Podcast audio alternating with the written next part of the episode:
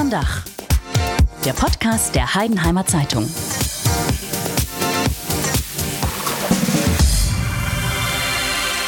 Es ist jetzt zehn Jahre her, dass sich der Nationaltorhüter Robert Enke das Leben nahm.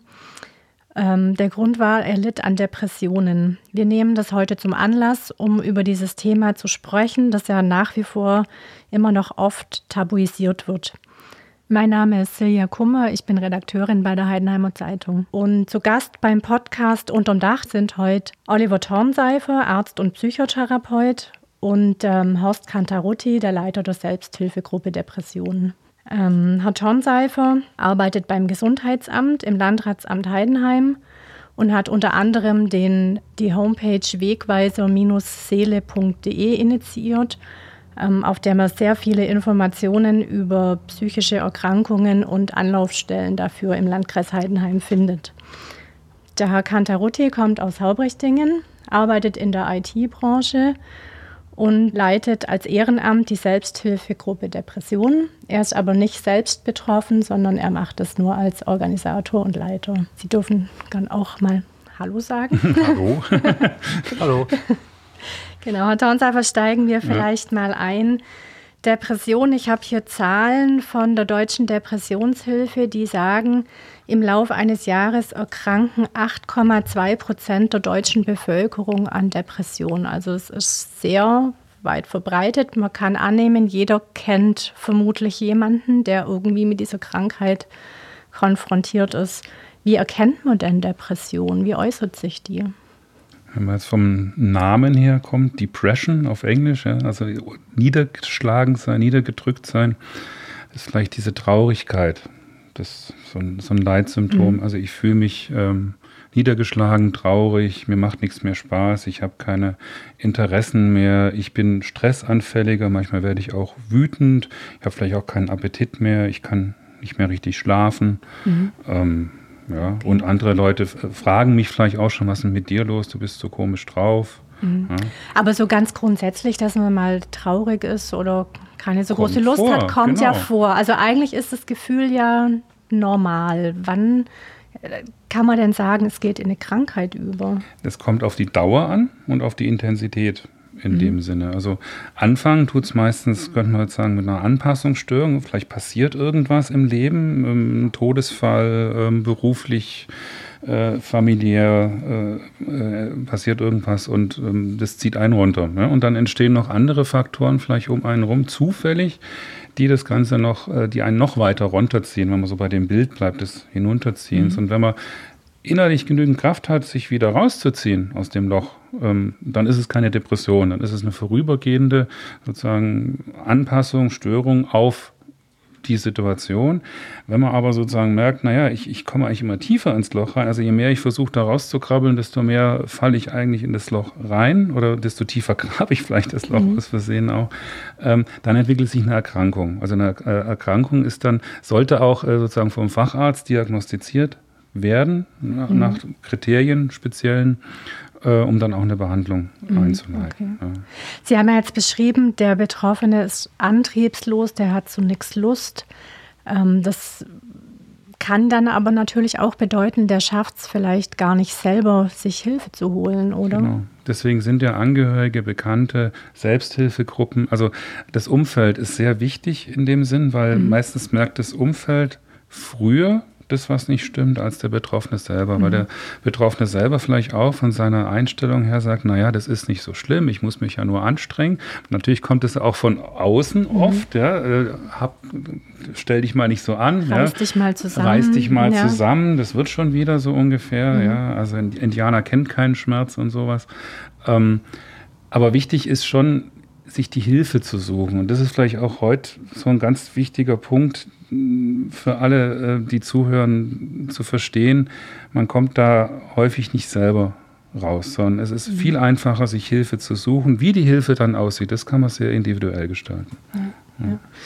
Herr Kantarutti, beschreiben Sie doch mal, wie, was hören Sie denn von Betroffenen? Hatten die einen langen Weg, bis sie dahin kamen, dass sie mal Hilfe bekamen? Ja, das ist, das ist zum Teil ein langer Weg, ja, aber es sind auch manchmal Personen, die so auf der Suche sind. Also die wissen noch gar nicht, sind sie depressiv? Was, was heißt überhaupt mhm. depressiv? Ne? Mhm. Also die, die fragen dann auch, bin ich depressiv oder, okay. oder was? Also sie merken, da, da fehlt irgendwas oder mir fehlt irgendwas, aber mhm. was das jetzt ist, können sie gar nicht so richtig beschreiben. Ne? Das heißt also, nicht alle, die zur Selbsthilfegruppe kommen, sind überhaupt schon in Behandlung. Man kann da einfach auch mal kommen, wenn man vielleicht nur die Vermutung hat, man hat ein ja, klar, Problem, also, oder? Da mhm. ist eigentlich jeder willkommen. Also jeder, der mhm.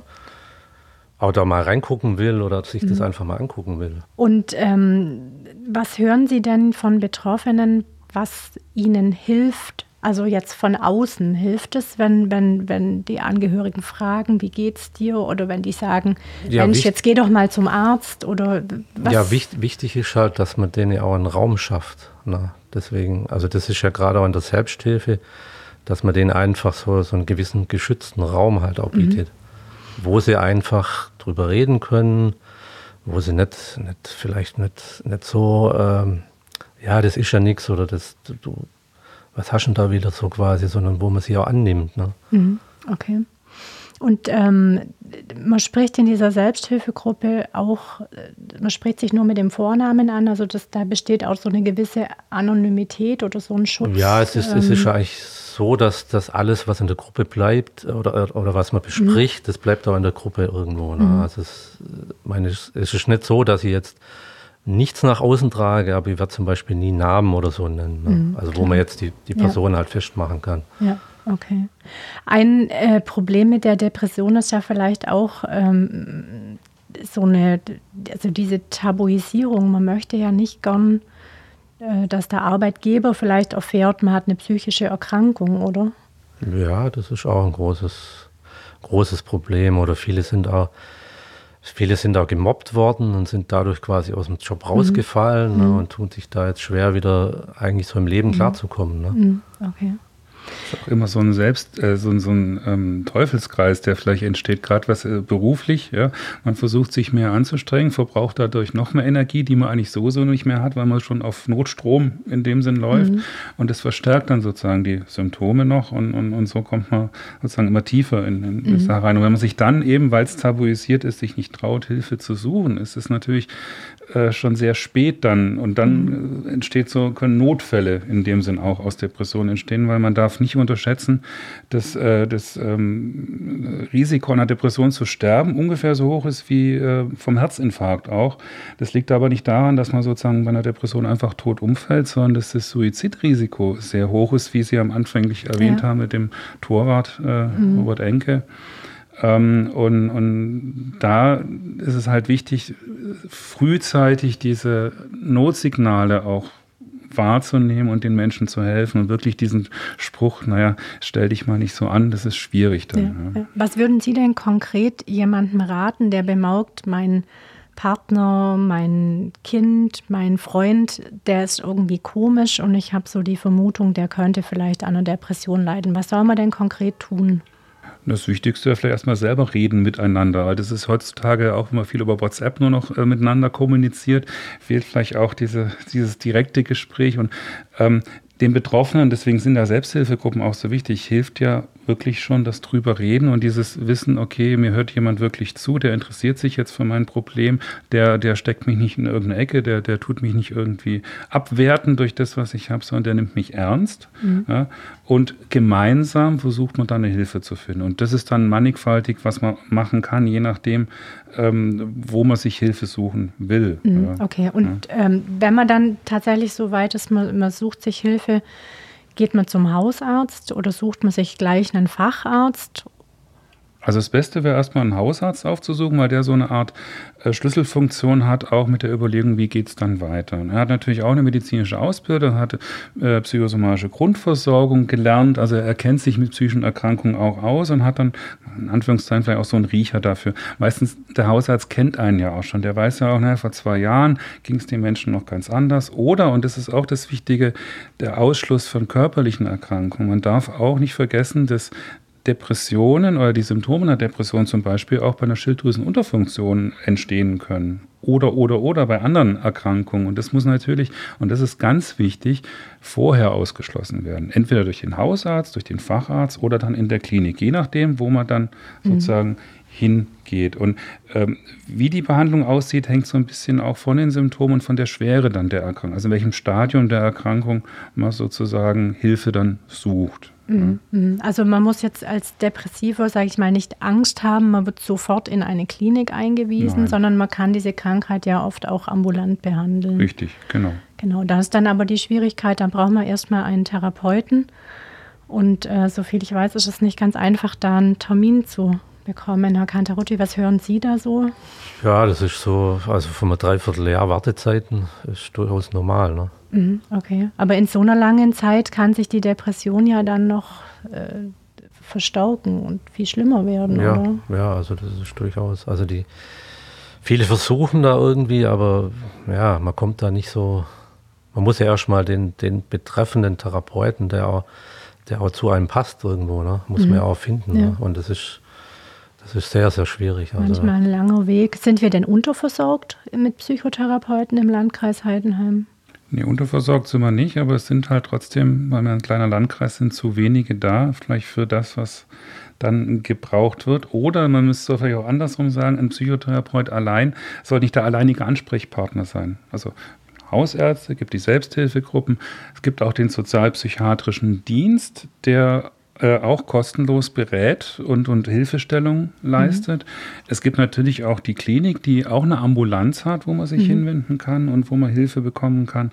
Also es gibt mehrere Möglichkeiten, wo man sich sozusagen hinwenden kann. Es gibt da wahrscheinlich auch kirchliche Organisationen. Also mhm. das ist äh, zum Beispiel eben auf der Homepage, die wir kreiert haben, da sind die ganzen mhm. Ansprechpartner auch drauf, ähm, wo man sich hinwenden kann. Und das Wichtige ist vielleicht, dass ähm, bei einer Psychotherapie die Wartezeit für eine Behandlung für, äh, ein halbes Jahr oder ein Dreivierteljahr rein theoretisch sein kann. Das heißt aber nicht, dass man in der Zeit warten muss, bis dann die Behandlung anfängt, sondern wenn es einem schlecht geht, kann man sich eben an andere Stellen, die ich mhm. gerade genannt habe, wenden. Mhm.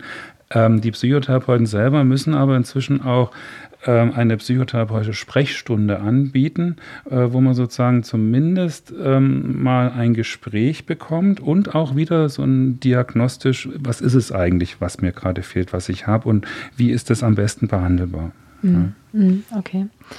Sie haben ja vorhin schon geschildert, im schlimmsten Fall kann eine Depression in einen Suizid münden. Gibt es dafür Warnzeichen? Gibt es da irgendwas, was man vorher vielleicht als Außenstehender erkennen kann, wenn es jetzt tatsächlich darauf hinausläuft, wenn jemand die Absicht hat, sich das Leben zu nehmen? Also ich habe die Erfahrung gemacht, äh, wenn man jemand direkt fragt, kriegt man eigentlich auch häufig eine ehrliche Antwort. Ja? Also ähm, wie sieht es denn aus? Ähm, macht dir das Leben noch Spaß? Äh, möchtest du lieber? Dann kriegt man ja. Mhm. Und dann weiß man schon, wo man ungefähr steht. Ähm, Anzeigen, wenn man sich zurückzieht, wenn man eben dann nicht mehr redet. Das, ist, muss halt aktiv dann angesprochen werden, zum mhm. Beispiel. Ja. Ähm, das Problem ist wirklich mit der Suizidität halt, ähm, wenn jemand das plant, kann es halt auch sein, er verheimlicht das wirklich vor allem. Ne? Und es kommt dann, es kann keiner rausfinden. Und das ist auch wieder wichtig für die Angehörigen, vielleicht mal zu sagen, dass es nicht immer vermeidbar ist. Das ist das Traurige an der ganzen mhm. Geschichte. So wie halt auch beim Herzinfarkt auch jemand sterben kann, egal wie viel Hilfe man da noch sozusagen hat. Ja, ja. ja. Und deswegen nochmal, das, das soll nicht so weit kommen und deswegen nochmal das Appell, sich so früh wie möglich Hilfe zu suchen. Mhm oder auch den Betroffenen anzusprechen und zu helfen. Mhm, okay. Ja, ja es, ist, es ist ganz schwierig. Also ich hatte ja selber einen Fall, so ja, mit 26, da ist meine damalige Lebensgefährtin, die hat sich da suizidiert. Und das ist also ganz, ganz schwierig, da, also das so richtig einzuschätzen. Vor allem, mhm. wenn man nicht aus dem, aus dem Gebiet kommt. Ne? Mhm. Also man muss mhm. da sehr genau hingucken mhm. und auch sehr genau wissen, was man heute, klar, heute wieder sehr anders einschätzen, aber man braucht da erstmal diese mhm. Ne, weil es halt einfach ein Tabugebiet ist. Ne, ja. das, und da, da, ist man überhaupt nicht drauf vorbereitet. Und so geht es ja den, den meisten eigentlich. Ja. Und Ihnen ging es damals so, dass Sie es nicht haben kommen sehen, was da passiert? Oder? Also es war nicht absehbar, dass okay. es so endet. Ne? Mhm, das ja. kam also sehr überraschend. Und das ist dann ein Thema, das einen auch das Leben lang beschäftigt. Das nimmt man dann mit, oder? Man nimmt es, ja, man, man, man schleift es eine sehr lange Zeit mit sich rum. Ja. Da ist halt dann wieder die, dass man es richtig verarbeitet, ist da wichtig. Ne? Mm, mm, okay. Also mich hat es, glaube also so an die über zehn Jahre hat es mich beschäftigt. Mm, bis ich dann so weit war, dass ich wieder, na, Ja. ich meine, heute ist es nicht mehr so ein Thema, weil es einfach, ja, wie ich es einfach innerlich verarbeitet habe. Ne? Das, ist ein, das ist ja hauptsächlich ein innerer Prozess, der da so, so abgeht. Ist es denn in der Selbsthilfegruppe, wird da der Suizid thematisiert?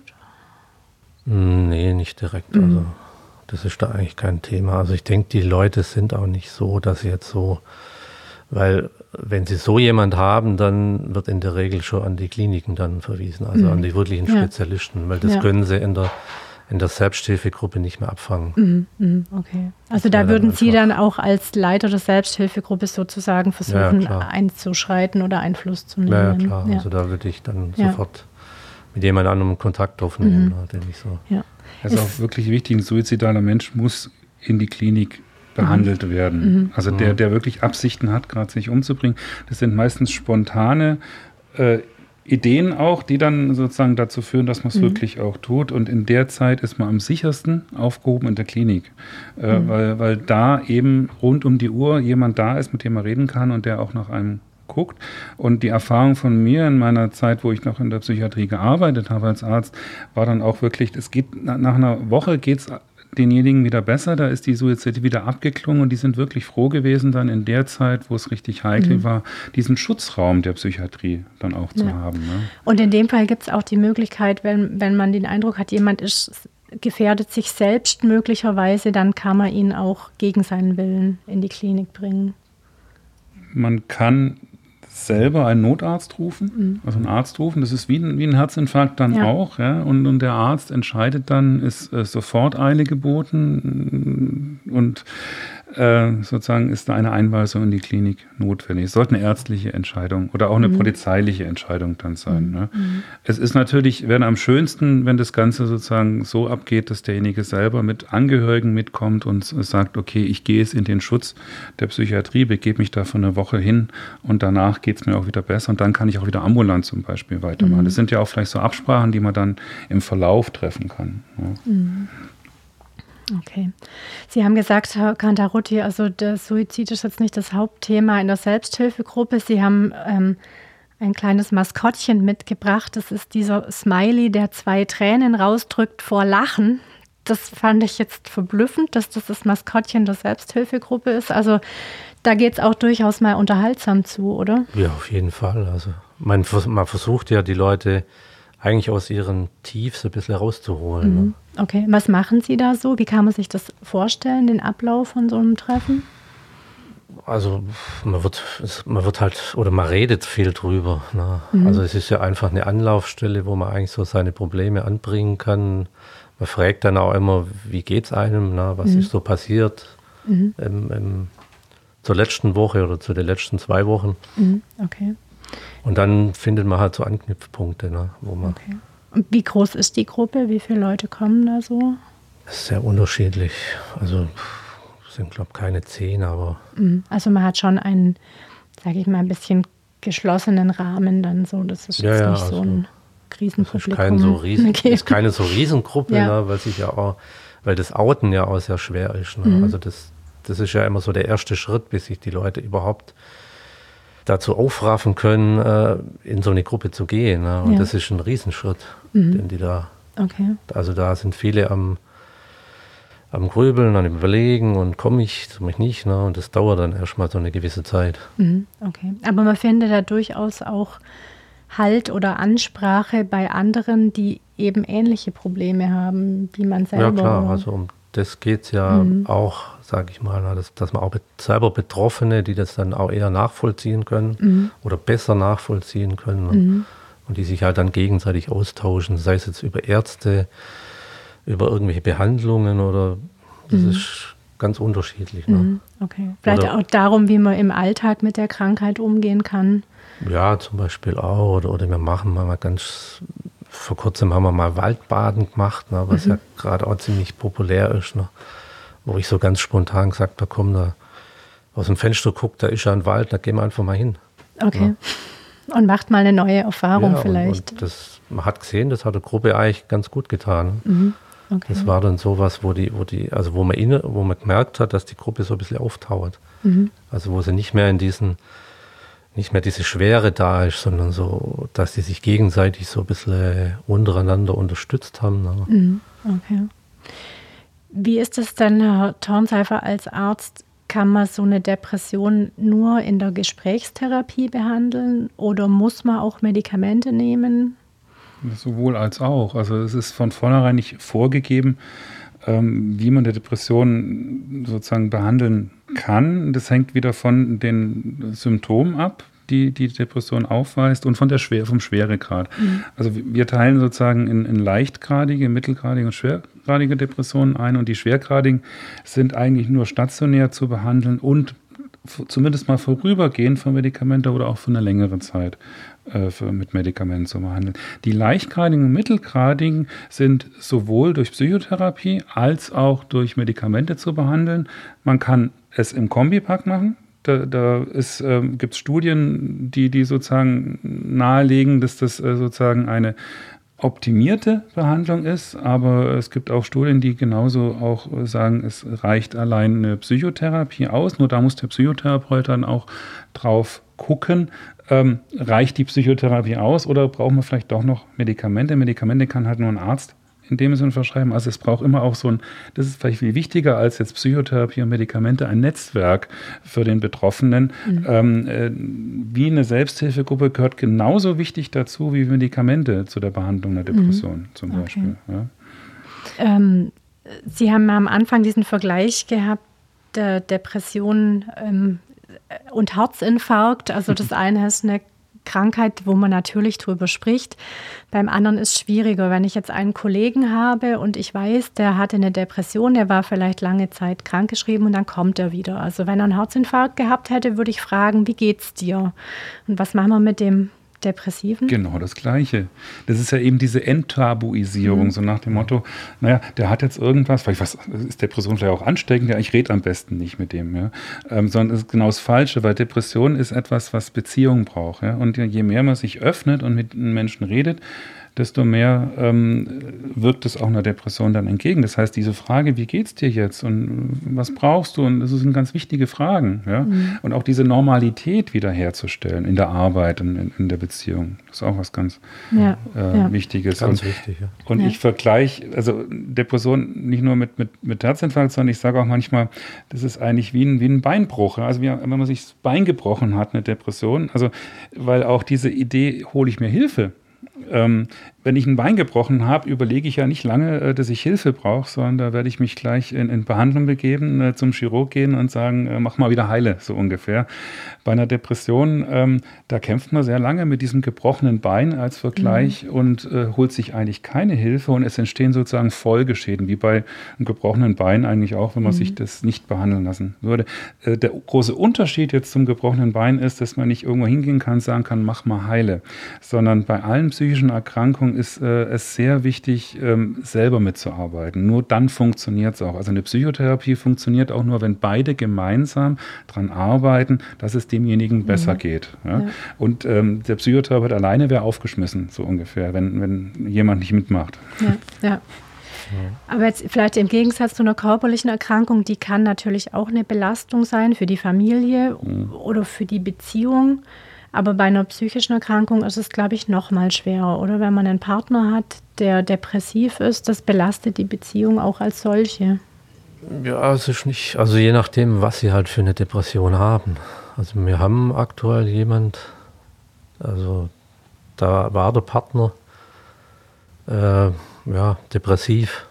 Na, das ist dann so diese Co-Abhängigkeit. Mhm. Und das ist halt, ja, und da ging es auch viel um, die, um, um, den Suizid dann irgendwo. Ne? Das ist halt sehr, ja, es muss man halt, also ich glaube, als normaler Mensch kann man das nicht so nachvollziehen, was Nee, da das kann man nicht aushalten. Also mhm. das, ist, das, ist, sehr schwierig, damit umzugehen. Ne? Mhm.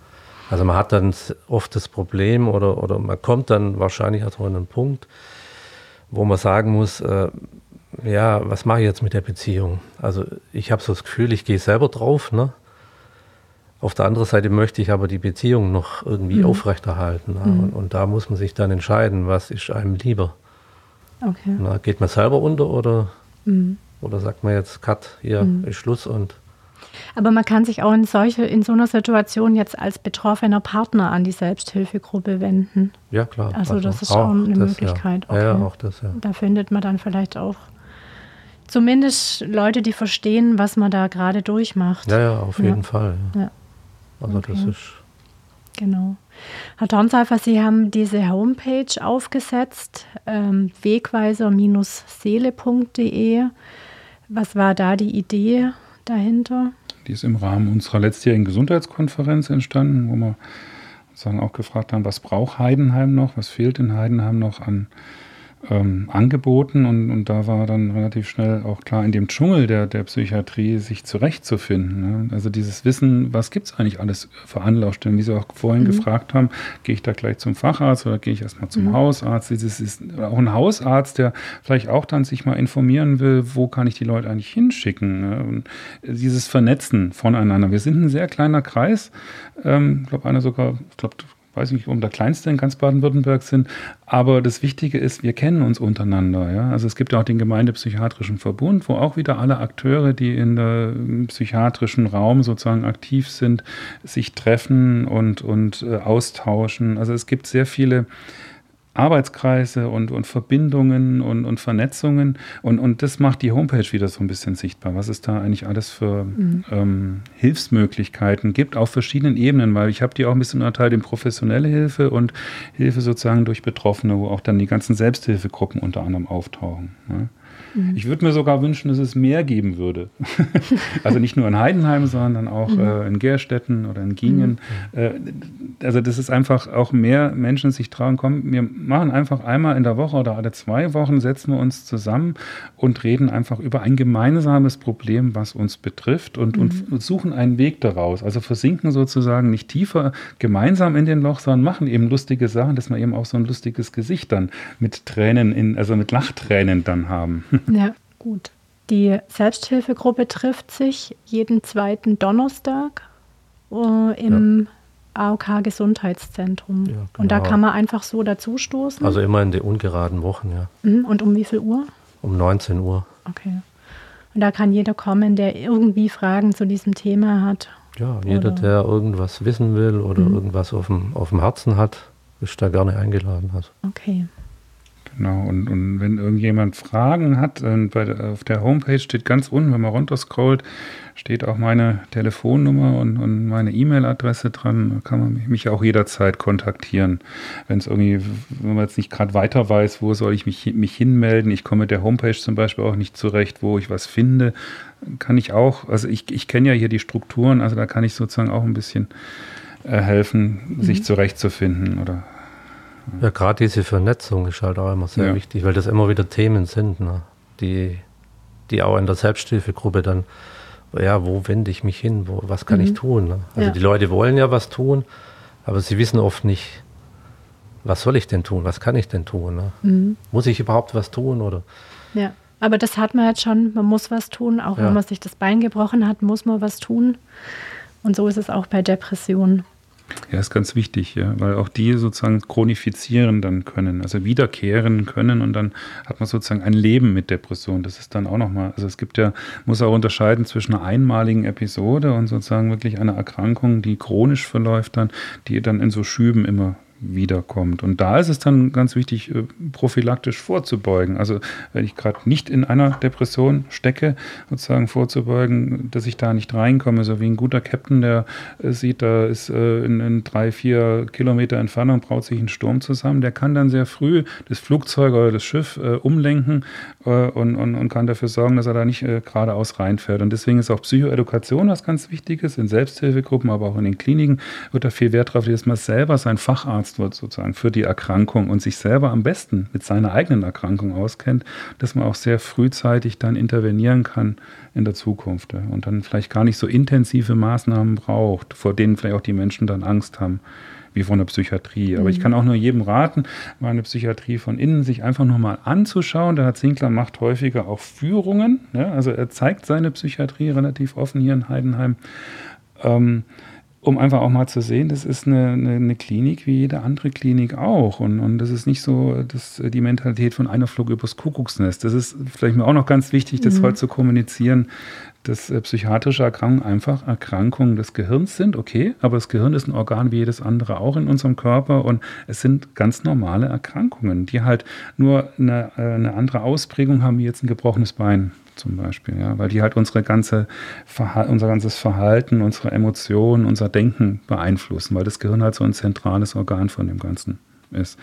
Aber wer will, ähm, was finde ich, sowohl Psychotherapie ganz gut erklärt, als auch äh, Depression eigentlich so mit, mit gut erklärt, kann sich von Walt Disney mal einen Zeichentrickfilm angucken. Alles steht Kopf, heißt der. Und, und da wird, wird eigentlich ganz gut auch erklärt, ähm, wie unsere, wie unsere Gefühle funktionieren. Und, und da gibt es halt auch ein Gefühl, das wird halt dann als so eine Comicfigur dargestellt, das ist die Traurigkeit oder die Depression. Und die wird am Anfang eigentlich so geduldet, aber hat keine Funktion. Und am Schluss des Films wird halt klar, wie wichtig auch diese dieses Gefühl ist, weil ähm, jedes Gefühl ist wichtig, was wir haben. Auch Traurigkeit, auch Wut. Also wir unterteilen in uns so gute und schlechte Gefühle, aber die gibt es eigentlich gar nicht, weil wir brauchen jedes Gefühl, mhm. weil wir brauchen auch die Traurigkeit, um Trauer zu verarbeiten ja. zum Beispiel.